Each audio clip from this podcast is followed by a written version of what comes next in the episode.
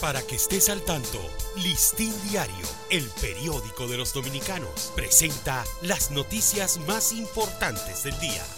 Buen día, hoy es miércoles 28 de septiembre de 2022. Mientras en Haití se cierra hoy el tercer día de huelgas y protestas programadas para obligar al gobierno a revertir el aumento al precio de los combustibles, la tensión aumenta hora a hora ante el cambio de rumbo del movimiento que ha jurado retomar las calles, esta vez enfocado en la dimisión del primer ministro Ariel Henry. La compra de derivados de combustibles que estaría necesitando el parque industrial Caracol en Haití sería despachado a ese país sin el subsidio que se aplica a la gasolina y el gasoil internamente. Las enfermedades hipertensivas, la diabetes, salud reproductiva, gripe, neumonía y fiebre de origen desconocido son las cinco principales causas de morbilidades que llevaron a la población a buscar consultas médicas en hospitales de la red pública del país durante los primeros ocho meses del año.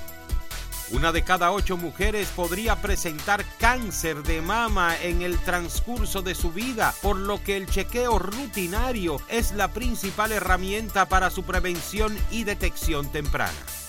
Estudios demuestran que una persona tiene 10 veces más riesgo de tener un infarto agudo de miocardio después de una semana posterior a una infección por influenza y que la vacuna contra el virus puede reducir hasta en un 45% ese riesgo.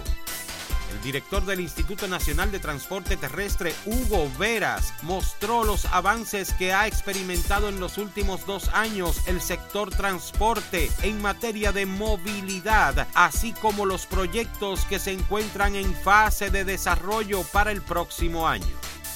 El ministro de Turismo David Collado informó ayer que más de 40 mil turistas se vieron imposibilitados de vacacionar en República Dominicana debido al paso por el territorio del huracán Fiona. Para ampliar esta y otras noticias, acceda a listindiario.com. Para Listín Diario, soy Dani León.